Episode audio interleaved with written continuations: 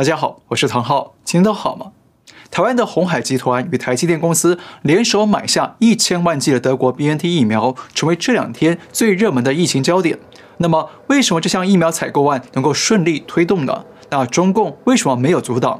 中共是不想阻挡，还是无能为力呢？那接下来台湾方面还要小心什么呢？这都是我们今天要跟大家聊的重点。今日主题：台湾采购千万剂 BNT 疫苗，得感谢中共统战吗？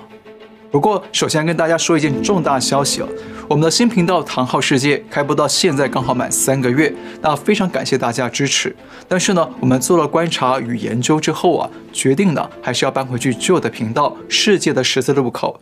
那预计在一个星期之后，也就是下周二七月二十号当天开始，我们节目就会回到“世界的十字路口”去播出了。那很抱歉了，搬来搬去的，可能对一些老朋友造成困扰，还请大家见谅。那至于为什么要再搬家呢？那唐浩世界这个频道还会留着吗？那这些问题呢，我们会在下一集节目里再另做说明，好吗？所以呢，请各位朋友现在就可以到世界十字路口订阅我们的频道，或者检查您的旧频道订阅是否都还正常。好，来看今天的主题：台湾采购千万剂 BNT 疫苗，得感谢中共统战吗？七月十一号，台湾的疫苗采购传来好消息。鸿海集团与台积电两大科技巨擘宣布，联手向上海复星公司签约采购德国 BNT 疫苗一千万剂，每剂疫苗的单价加上处理费用大约是三十三美元。那预计第一批疫苗最快可以在九月到十月之间送到台湾使用，而且最重要的是，这次疫苗采购案表面上看，中共官方似乎没有介入，那疫苗呢也将从德国生产包装直接送到台湾。让这起采购案减少了不少争议与顾虑，完全符合原厂制造、原厂标签、直送台湾三原则的。鸿海集团创始人郭台铭也在脸书上发文，他说啊，期待在疫苗的帮助下，台湾能早日异过天晴。同时，他也对北京当局表达感谢。为什么呢？他说。自我方提出捐赠案后的洽购期间，并未有大陆北京当局对此次疫苗采购过程有任何指导或干涉。在此感谢能让采购行为归诸商业条件谈判的本质进行。好，看到这里哦，这一千万剂疫苗对台湾社会来说可以说是相当重要，加上又是鸿海与台积电这两个世界知名的科技巨头联手采购，把疫苗捐赠给台湾政府使用，更让这起采购案格外受到瞩目。不过，更令人好奇的是，过去中共不断拿疫苗来施压台湾，对台湾进行利诱威逼的统战，还宣称台湾不接受中国疫苗是政治操弄，甚至还曾经介入阻挡台湾采购 BNT 疫苗。但为什么这次台湾的疫苗采购案，北京却是罕见的静悄悄呢？我们先看中共方面怎么回应。国台办出面说，这项采购案显示了中共阻挡台湾采购疫苗、以商逼政的说法是谣言。现在谣言已经不攻自破。好，谢谢国台办，让我们再次看见中共是如何的可以脸不红气不喘的说谎，什么情况都能自圆其说，都能为党找到最伪光正的话语角度。不过呢，真的是这样吗？BNT 的 CEO 吴莎仪在十二号发表声明，他说很高兴可以对台湾提供欧盟制造的疫苗。稍后，上海复星公司也在微博上转发了这项声明，同时还补充上海复星的 CEO 吴乙芳的说法。他说很高兴看到疫苗能为台湾的疫情防控发挥积极作用。不过，这则微博贴文啊，很快就被删除了。为什么被删除呢？上海复星没有解释。但我认为啊，很有可能是中共官方要求删除了，因为啊，第一，这项交易案搞得沸沸扬扬，国际关注，但主角啊，也主角却不是中共官方，反而是德国疫苗公司和红海、台积电，不但让中共没有面子，也让中共少了一次挣得国际影响力的机会。第二，这项交易案对中共的对台统战缺乏明显的实际效益。BNT 与上海复兴的声明呢，只会让台湾民众想要感谢德国与 BNT，而不是感谢中共。那这样呢，并无法增加台湾民众对中共的认同与好感。所以啊，对中共来说呢，这项声明几乎没有什么好处，反而还助长外国的威风，所以就让它消失了。另外，值得注意的是，台湾亲共媒体的记者在记者会上向卫生福利部长陈时中问了一个相当诡异的问题。第二题是：红海台积电透过上海复星购买疫苗，中间未受到大陆的阻挠，请问部长会感谢大陆官方的促成吗？听到了吗？亲共媒体要台湾感谢中共，感谢什么呢？感谢中共不打压之恩吗？感谢中共对台湾放过一马吗？那这种提问跟背后的心态啊，就是很典型的斯德哥尔摩症候群，就是把绑架自己的敌人当成了恩人，只要敌人给点小恩惠或者不伤害自己，就会对他感恩戴德，是把自己啊当成敌人的奴隶了。最后啊，陈时中没有直接回答这个问题，但是亲共媒体这项提问其实透露了两个信息：第一，中共其实希望这些采购案能够或多或少的起到统战台湾的正面作用。第二，亲共媒体看懂了这一点，或者接到了指令，所以想方设法的迎合中共，吹捧中共。所以，在我来看呢，实际上呢，中共应该不是不想阻挡台湾采购 BNT 疫苗，而是无力阻挡。但是呢，中共还是想方设法要在这起事件里啊捞点面子，赚一点统战资本。那关键来了，为什么中共会无力阻挡这次采购案呢？我认为有几个主因。原因一，美日立陶宛紧急驰援，疏解台湾疫苗荒。在台湾爆发新疫情之后，日本与美国相继捐助大批疫苗给台湾。美国捐了两百五十万剂，日本前后两次也捐了两百三十七万剂，可以说为台湾带来了丰沛的及时雨，疏解了疫苗荒，也有效地帮助台湾暂时抵挡中共的疫苗统战与施压。就连远在东欧地区的小国立陶宛也捐赠两万剂疫苗帮助台湾。虽然数量不多，但立陶宛民众说，他们向台湾捐赠疫苗的一项主因是要对外界表明，立陶宛并不怕中共或俄罗斯这样的强权国家，他们要帮助真正的朋友。而且，美日两国的疫苗捐赠都是无条件捐赠。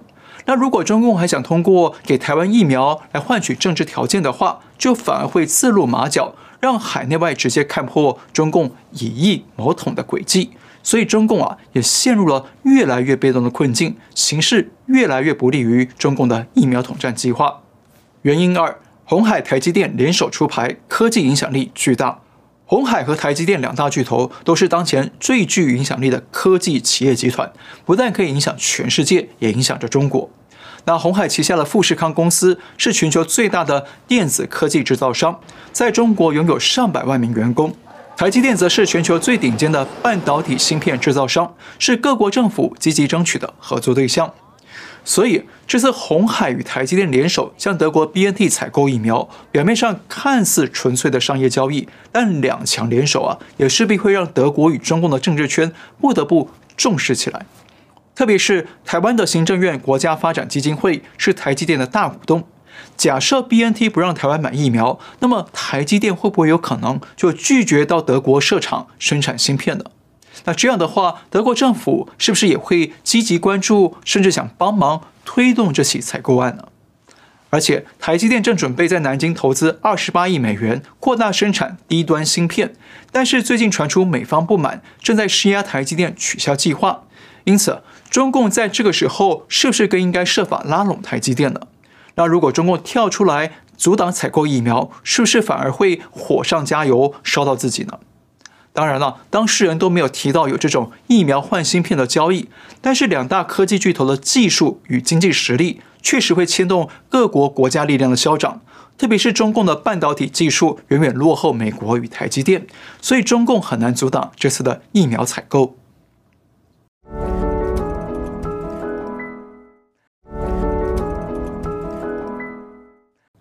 原因三，北京以疫苗促统，台湾与国际反弹激增。过去一年来，中共积极对世界各国展开疫苗外交，想通过贩售或捐赠疫苗的方式来扩大中共对世界各国的影响力与支配力，也就是所谓的锐实力。那台湾从四月底爆发疫情之后，中共也加强对台湾实施疫苗统战，想通过疫苗谋取操控台湾的锐实力。不过，中共的疫苗统战与战狼姿态啊，让台湾民众是相当的不满意。根据日前完成的最新民调显示，有高达九成的台湾民众对中共的态度是无感、冷感和反感，只有一成民众对中共怀有好感。那说穿了，中共的疫苗统战和以疫促统，在台湾收到了越来越明显的反效果。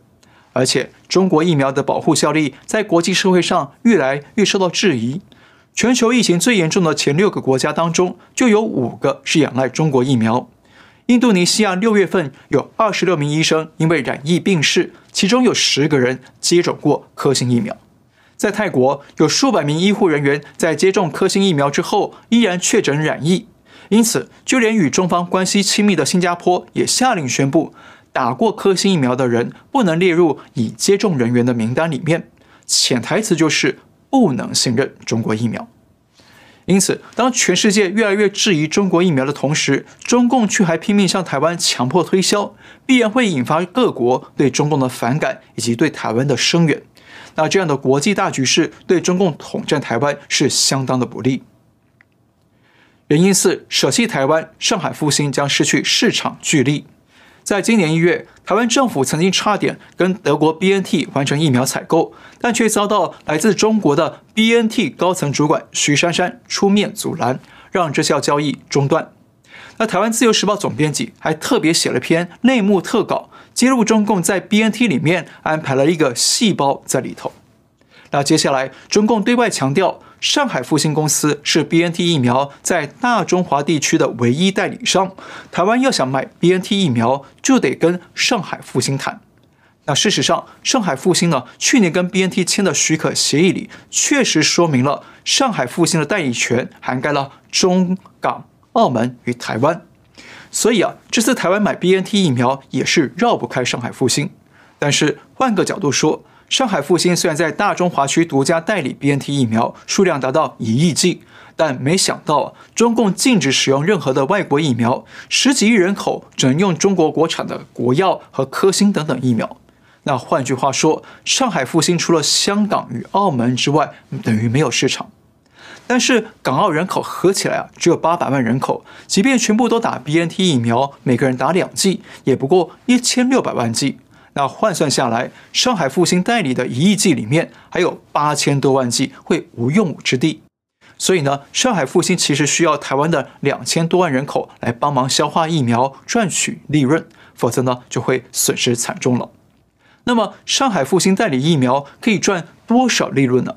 详细情况我们不得而知，但是辉瑞公司在今年四月是用每剂十九点五欧元，相当于二十三美元左右的价格，把 BNT 疫苗卖给欧盟。而台湾这次取得的疫苗单价是三十美元，外加其他处理费用，每剂成本大约是三十三美元，比欧盟高出十美元。假设上海复星也是用二十三美元的成本取得疫苗，再用三十美元卖给台湾一千万剂，那中间就可以赚到七千万美元的价差。当然，实际的买卖数据啊，只有上海复星跟 BNT 知道。那这里呢，只是个推估。但是这个推算呢，也告诉我们说，中共如果不让上海复星卖疫苗给台湾，那上海复星就会少了巨额收入，甚至还可能损失严重。那这对复星公司、对中共权贵来说啊，都不是好事。原因五，台湾疫情逐渐趋缓，中共措施施压时机。在过去两周以来，台湾疫情已经逐渐的趋缓。目前主要新增个案都集中在台北市与新北市地区，其他地区的疫情正在持续降温。因此，台湾对抗疫情的压力、对疫苗需求的紧迫性也跟着逐渐的缓解。换句话说，中共已经错失了施压台湾的有利时机。那在这种局面下，中共想继续用疫苗来施压台湾、分化台湾的效果，也就越来越衰减，越来越无力。不过呢，虽然中共对这次台湾的疫苗采购案是无力阻挡，但接下来台湾方面还是要仔细留意，中共会不会在台湾要采购第二剂 BNT 疫苗的时候介入动手脚？大家知道，目前绝大多数疫苗都是要接种两剂，那 BNT 也不例外。那么，中共有没有可能先让台湾的几百万人先接种第一剂 BNT 疫苗？接着，当台湾要采购第二剂疫苗的时候，中共再跳出来阻挡，要求台湾必须拿出某些条件来交换疫苗呢？那这一点呢，目前还不能排除。毕竟打了第一剂不打第二剂啊，就很可能会失去保护效力。虽然目前包括欧盟等地正在研究啊疫苗混打的可行性，比方说第一剂先打 AZ，第二剂再打 BNT。但是混打疫苗目前仍处于实验阶段，安全性与有效性啊都还不明确。所以目前应该可以明确的说，台湾不会进口中共生产的国药疫苗和科兴疫苗等等。但是如果台湾需要继续向上海复星采购第二批 BNT 疫苗，甚至是第三批疫苗，那么台湾还是得留意中共会不会从中作梗。如果真的发生了，到时候又该如何应对呢？好，我们再重复一次，对于台湾这次的 BNT 疫苗采购案，中共呢其实不是没打算介入，而是无力阻挡。那主要有五个原因：第一，美国、日本与立陶宛紧急捐赠数百万疫苗，疏解台湾的疫苗荒；第二，红海与台积电两大巨头联手出牌，对德国与中共的科技影响力巨大；第三，北京以疫苗推进统战，让台湾民众与国际社会反弹激增。第四，如果舍弃台湾，上海复兴将无地放矢，失去市场蓄力。第五，台湾疫情正在逐渐趋缓，中共错失了施压的有利时机。节目最后，我们要跟大家更正一件事。在上一集节目里呢，我们谈到中共经济数据造假的问题的时候，我提到我采访美国知名的中国经济专家史建道的故事哦。那讲到当年呢，中共公布的经济增长率是百分之六，但史建道拿中共官方的原始数据去计算，发现应该是零增长或者是负增长。那很抱歉，这个数据啊，我说错了。当年中共官方是说经济增长百分之八，不是百分之六，但史建道计算后发现应该是。零增长或者是负增长，那在此呢，跟大家说声抱歉。好，今天先聊到这里。如果你喜欢我的节目，请记得订阅、留言、按赞，也请您介绍给更多的朋友们知道。感谢您收看，我们下次再会。